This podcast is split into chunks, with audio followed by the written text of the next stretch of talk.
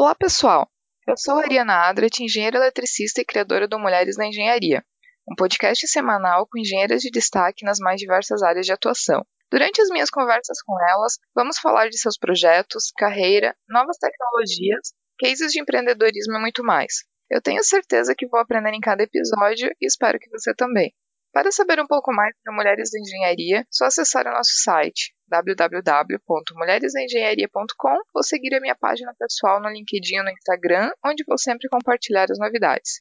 E a minha convidada para esse episódio é a Priscila Valeira, que resolveu mudar de área e empreender e fundou a Pronáticos, uma empresa de sucos naturais e prensados. E é sobre essa experiência de empreendedorismo que vamos conversar. Eu tenho certeza que vou aprender muito com a nossa conversa e espero que você também.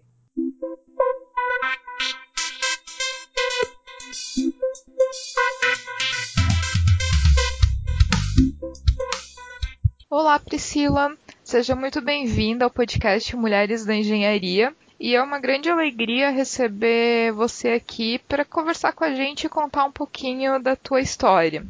Oi, Ariana. É, eu que agradeço o convite e fico contente de estar participando dessa, desse podcast de, falando de mulheres na engenharia e todo o seu, seu envolvimento em outras coisas também. Priscila, conta um pouquinho da tua história pra gente, porque a tua formação é engenharia e hoje, na verdade, tu deixou essa carreira para se tornar empreendedora. Como é que foi o teu início, a tua escolha pela engenharia e no que que tu trabalhava antes de virar empreendedora? Então, a minha escolha na área de engenharia foi que na escola, no primeiro e segundo colegial ali, era a matemática e a física, na verdade mais a física do que a matemática que eu gostava muito mais. E aí eu pensei que a engenharia era uma das, das profissões que eu achava que eu gostaria mais de praticar, né? Foi assim que eu escolhi a engenharia, eu fiz engenharia de produção na FEI. E aí meus estágios e o meu trabalho, os iniciais, foram na área de planejamento de projetos. E aí eu passei um ou dois anos e aí eu fiz intercâmbio e quando eu voltei eu entrei numa empresa de pavimentação, engenharia, mais voltada para civil. Então eu fiquei sete anos, foi mais para fazer engenharia de planejamento também, mas no decorrer do tempo eu fiquei mais especializada mesmo na civil. Fiz alguns cursos específicos de pavimentação e aí em sete anos eu fiquei trabalhando na área. Um dos fatos que te levaram depois a empreender foi justamente adotar um estilo de vida mais saudável. Esse estilo de vida mais saudável era uma coisa que não fazia parte da tua vida antes ou já desde sempre tu já foi mais adepto a uma alimentação saudável, atividade física? O que que aconteceu que mudou? Eu, na verdade, sempre gostei de praticar esporte, então desde nova eu jogo futebol, então eu pratiquei esporte minha vida toda. E alimentação saudável vem um pouco depois, né? Assim, já tem alguns anos, mas não foi desde sempre. Então, a partir do momento que eu comecei a me preocupar um pouco mais da alimentação, foi aí que eu fui também descobrindo alguns outros alimentos e fui conhecendo um pouco mais dessa área que eu também comecei a gostar bastante. Foi quando eu conheci o suco prensado, a partir do momento que eu comecei essa alimentação mais saudável. Uma coisa que é interessante, e assim, fazendo uma analogia, nem todo mundo que gosta de hambúrguer decide abrir uma rede de fast food. Nem todo mundo que gosta de alimentação saudável decide abrir uma empresa de alimentação saudável. Então, muitas vezes o gostar daquilo não leva o impulso de querer empreender. No teu caso, era uma coisa que tu gostava e que acabou virando um negócio. Mas como é que foi esse processo de mudar do foco de consumidora para empresária e ver que realmente ali poderia surgir um negócio, uma empresa disso ali? É, eu trabalhando já na área de engenharia, eu já pensava que eu não sei qual ano e quando eu ia ter o meu próprio negócio. Então eu já tinha uma ideia que um dia eu ia deixar de ser funcionária e queria empreender. Quando eu pensei e conheci o suco prensado, eu já estava pesquisando sobre ter alguma empresa e eu foquei numa área que eu quisesse. Eu não queria só empreender algo que talvez estivesse na moda ou que o mercado tivesse uma tendência crescente, eu gostaria de empreender em algo que eu realmente acreditasse e que eu também consumiria, que eu fosse algo que eu realmente gostasse. Então, quando eu conheci os sucos prensados a frio, que eu vi que era uma forma que é prática de consumir o suco que era uma coisa que eu sentia falta no meu dia a dia de poder inserir essa parte de sucos naturais de uma forma mais prática. Então aí na hora que eu conheci, comecei a pesquisar, e sempre foi uma coisa que eu sempre conversei com a minha irmã, que era ter algo junto com ela. Aí eu mostrei para ela e a gente realmente decidiu que a gente aquilo fazia realmente sentido pra gente. Então, na verdade, o processo ele não foi ver produto e perceber que isso poderia ser um negócio. Na verdade, vocês já estavam procurando, eh, já tinha aquele olhar atento para o que, que tem em volta que eu poderia transformar num, num negócio, eu poderia empreender. E como é que foi esse processo? A partir do momento que vocês viram que vocês poderiam investir nisso, como foi o processo de buscar informação, onde é que vocês foram, até de planejamento, porque engenheiro, de maneira geral, faz as coisas de uma maneira mais planejada, eu diria, do que o normal. Normalmente vai ter um controle de custos no Excel, vai ter um business plan bem detalhado. Como é que foi esse processo para vocês? Eu estava no trabalho ainda, né? E mesmo assim eu comecei a pesquisar todas as empresas que já faziam esse tipo de produto já no Brasil. É, a gente pegou várias marcas. Ah, até engraçado porque como eu, me, é, como eu sou engenheira e sempre mexi muito no Excel, então era uma planilha toda no Excel, às vezes com foto e tudo, mas para mim sempre foi muito mais prático mexer no Excel. Então a gente foi fazendo e foi acumulando informação, todas as informações que a gente foi adquirindo de preços, sabores, os, é, de investimento, quanto eu ia gastar para começar a fazer, e aí aquilo foi tomando uma proporção que a gente já começou a ter uma, bastante informações. Durou alguns meses. Quando a gente decidiu que realmente era isso que a gente ia fazer, aí também começou a parte do nome. E aí a minha irmã, como é, da parte de marketing, ela me ajudou um pouco mais a abrir um pouco essa parte mais de criação que eu não tenho. Então foi dessa forma que a gente foi criando todo esse planejamento, tanto financeiro como é, quando que a gente vai começar a fazer, quais são os sabores e qual que vai ser a embalagem e tudo mais. E vocês começaram a produção aonde? Em casa mesmo, comprando equipamento? O investimento é nosso. Daí eu pesquisei até as máquinas industriais e tudo, mas era um investimento muito alto. E para a gente é, entender como é que isso ia funcionar, a gente decidiu comprar uma máquina que ela é doméstica, na verdade ela é pequena, e a gente até hoje faz em casa. O nosso próximo passo, a gente já tá vendo já o, o lugar pra gente fazer a cozinha e tudo mais. E o, todo o investimento que a gente fez foi um investimento nosso e com todo o planejamento e, e tudo. Vocês buscaram algum tipo de auxílio de alguém para fazer esse, esse planejamento? Eu acho que foi numa matéria da, do Pequenas Empresas Grandes Negócios que eles fizeram sobre afronáticos, que até tem lá informação que vocês buscaram ajuda no Sebrae e tudo mais. Aí que tipo de informação que vocês conseguiram com eles? Como é que foi isso? Então, quando eu pedi a demissão, eu sabia que eu não entendia nada de empreendedorismo, né? Quando eu comecei a estudar e querer ter o meu próprio negócio, que aí eu já estava me sentindo um pouco presa em questão de conhecimento na área de engenharia, eu sabia que ali eu não ia conseguir evoluir e sentia que pessoas também estavam na área de engenharia se sentiam da mesma forma. Comecei a buscar conhecimento na internet e algum, algumas pessoas que falavam sobre empreendedorismo. Quando eu pedi a demissão e saí da empresa, que aí eu tinha todo o meu tempo livre para fazer os cursos do Sebrae. Foi quando eu fui na feira do Sebrae do ano passado e lá eu tive algumas informações e aí eu busquei o Sebrae e comecei a fazer todos os cursos gratuitos do Sebrae. Então, antes de lançar realmente a empresa, eu fiz todos os cursos do Sebrae de planejamento, de formalização, de gestão de, de marketing, pitch e vários outros. Tem um curso do Canvas, que é a parte que você faz toda a parte do processo, do, do que você imagina como vai ser a... Então, toda essa informação eu busquei quando eu pedi a demissão e aí tinha tempo livre para ir fazer os cursos do Sebrae qual que é a produção hoje da Frunáticos? E como que funciona essa venda? Vocês vendem só pela internet? Vocês já têm distribuição em algum ponto de venda, parceria?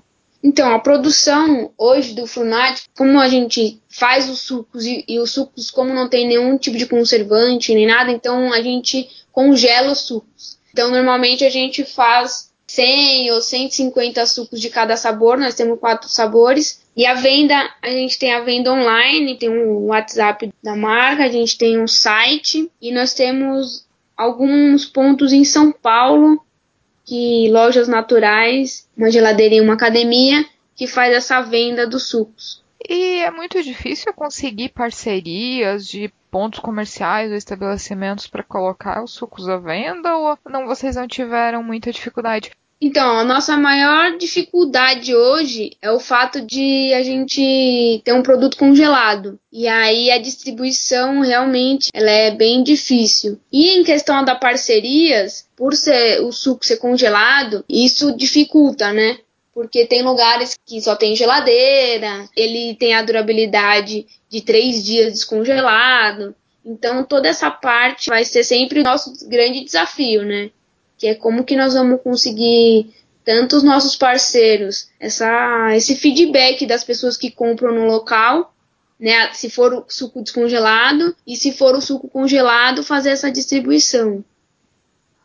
Qual foi assim o, o maior medo no sentido de, poxa, tá numa carreira estável, tem um emprego, sabe que vai ter o salário garantido no final do mês e partir para alguma coisa que é de certa forma incerto? É, a questão do certo pelo incerto é realmente a gente tem que pensar bem ainda mais na questão financeira. Ser registrada como engenheira e ter todo o salário todo mês, com certeza é uma forma mais estável. Mas eu acredito que quando você faz algo que faz sentido, eu já sentia que a aquele trabalho não fazia mais sentido para mim. Aquela estrutura organizacional, aquela forma que era passado o trabalho tudo isso já não fazia mais sentido para mim. Então, também só fazer aquilo por dinheiro, eu sentia que um dia eu ia me arrepender se eu ficasse onde eu tava. Não em questão de empresa, né? Só isso, mas se eu fizesse isso por muito tempo só pelo dinheiro, né? Pensando no salário. Então, hoje a empresa é pequena, nós somos MEI, e essa questão financeira, eu fiz um planejamento e eu acredito que toda realização, toda empresa, não adianta eu pensar a curto prazo, né? Nenhuma empresa dá muito certo num período muito pequeno. Então, eu acredito que esse sonho é, vai dar muito certo, né? Já deu certo, mas essa parte financeira é uma questão de paciência e que que a médio e longo prazo vai, com certeza, vai valer muito a pena. Agora vocês já estão com quanto tempo da empresa? Já fez um ano? Não, a gente fez o lançamento em agosto do ano passado. Então ainda não completou um ano de, de empresa mesmo. Tem algum arrependimento de ter se tornado empreendedora ou não? Teria feito a mesma coisa de novo e é, e é realmente o caminho que tu vê para ti para seguir?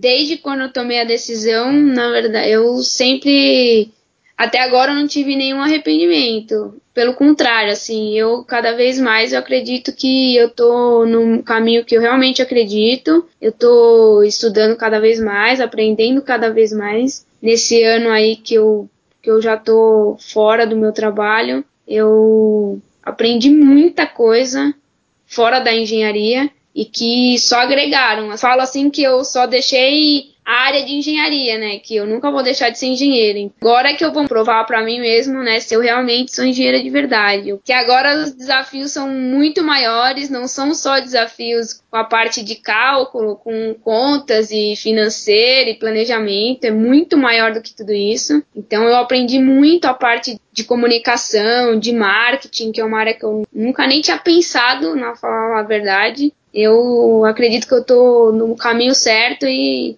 não pretendo voltar, não. E tem alguma situação, até, ou algum aprendizado, mas assim, alguma situação de, meu Deus, eu tenho que fazer isso, não faço a menor ideia, alguma situação engraçada nesse tempo? Então, assim, desde que eu comecei, tudo foi muito novo, né? Ser vendedora, para quem nunca vendeu, é realmente difícil. E eu nunca acreditava que eu ia poder vender alguma coisa. É, eu precisava com o tempo adquirindo isso, né? Eu não tive esse medo, assim, eu não travei, eu não falei, ah, eu nunca fui vendedor e nunca vou ser. Não.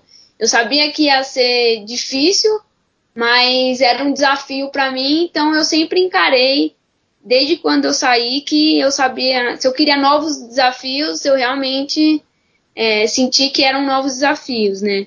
E a questão de empresa, é engraçado que quando você abre uma empresa, você acha que somei agora, mas a cada passo para você fazer qualquer coisa, você emitir uma nota fiscal.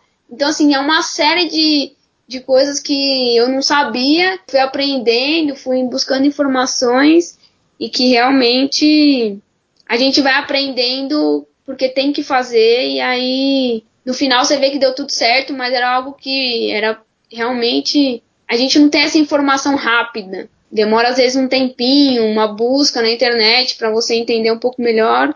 No final você fala, poxa, não tem um manual, né? Não tem uma receita, né? Você não segue um passo a passo para abrir uma empresa. Você sabe algumas coisas, mas no final dá certo.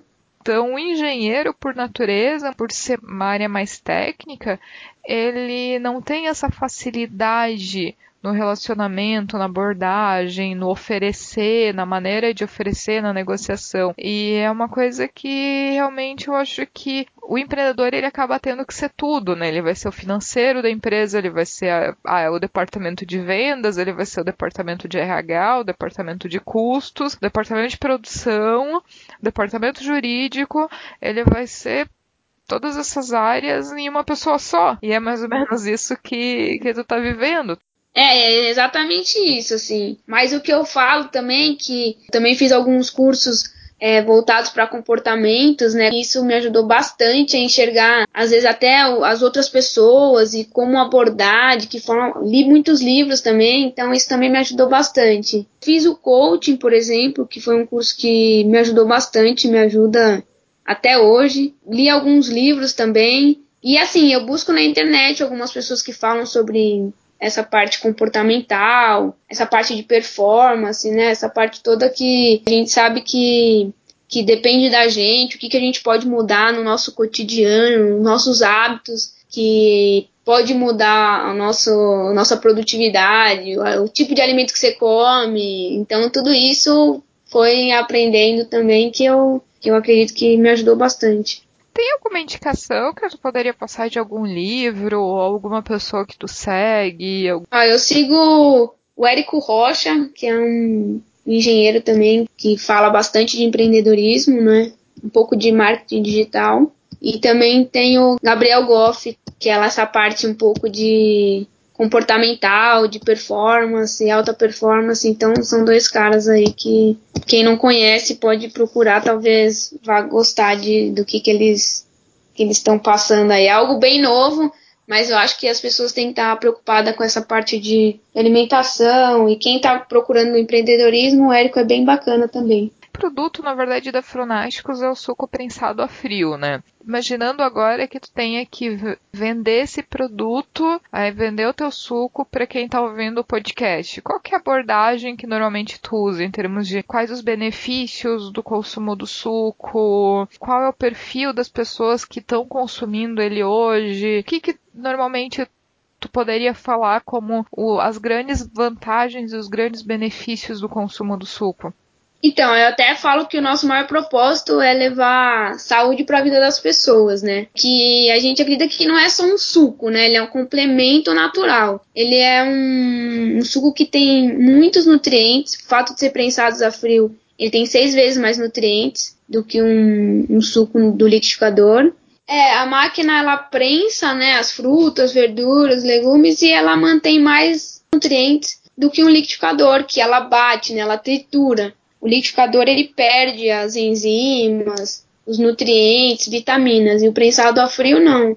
Ele consegue manter seis vezes mais. E aí, como a gente também não adiciona nem açúcar e nem água, então ele fica um complemento natural, assim, é, para você consumir de manhã em jejum, nos lanches da tarde, pré pós-treino. Então a gente acredita que é muito mais do que um suco que as pessoas podem achar que a pessoa toma junto com a comida, por exemplo. Tem algum plano de talvez no futuro até aumentar a linha de produtos, de não se restringir só ao suco? Claro que não é uma coisa para agora, até porque o, o, primeiro plano de vocês é justamente estruturar bem a fabricação do suco, né?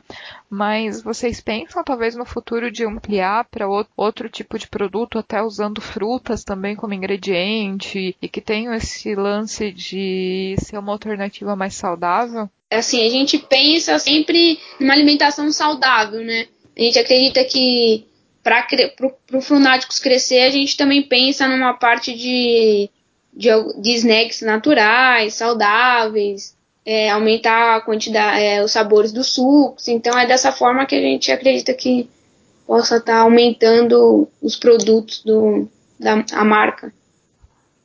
Até porque, é, é, esse, comparativamente, nos últimos anos, todos os negócios, até nível mundial, os negócios mais saudáveis no ramo de alimentação, eles estão tendo um ritmo de crescimento muito mais acelerado que os, as redes de fast food e das alimentações não saudáveis, né? Então, até nos próprios Estados Unidos tem várias redes de alimentação saudável que têm crescido e ampliado enormemente. Então eu acho que isso é até uma tendência de, de negócio e, e, tem vários negócios, eu acho, surgindo com essa pegada mais natural. Tem bastante negócio até relacionado a marmitas, restaurantes de almoço rápido, seria quase um fast food de saladas. Então, vai, tem vários negócios surgindo, assim, numa, num sentido de alternativas de alimentação mais saudável, principalmente para pessoas que não têm muito tempo, às vezes está na correria ali do,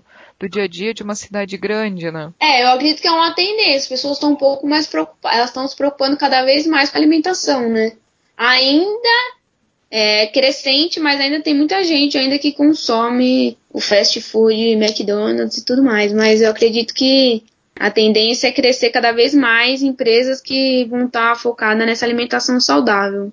Priscila, acho que para a gente concluir, se você pudesse deixar uma mensagem para uma pessoa que está querendo empreender, que está já com aquela vontade, já está pensando num negócio, mas ainda não tomou aquela coragem, e está às vezes naquele, naquele momento do vou, não vou, independente da área que essa pessoa ela esteja pensando em empreender, qual seria a mensagem que tu deixaria para essa pessoa? Ah, eu falaria que se ela tem se ela tem um sonho de empreender, ela tem que se estruturar, fazer planejamento e fazer algo que faça sentido para ela. Que quando você faz algo que realmente faz sentido na sua vida, as coisas com certeza vão ser mais fácil e mais gratificante. Fácil eu não digo, mas vão ser mais gratificante. Então, toda hora, toda hora que você vai gastar, todo o trabalho, final de semana, todo o seu tempo, todo o seu esforço, vai valer a pena porque você vai estar tá fazendo algo que você realmente acredita. Então, talvez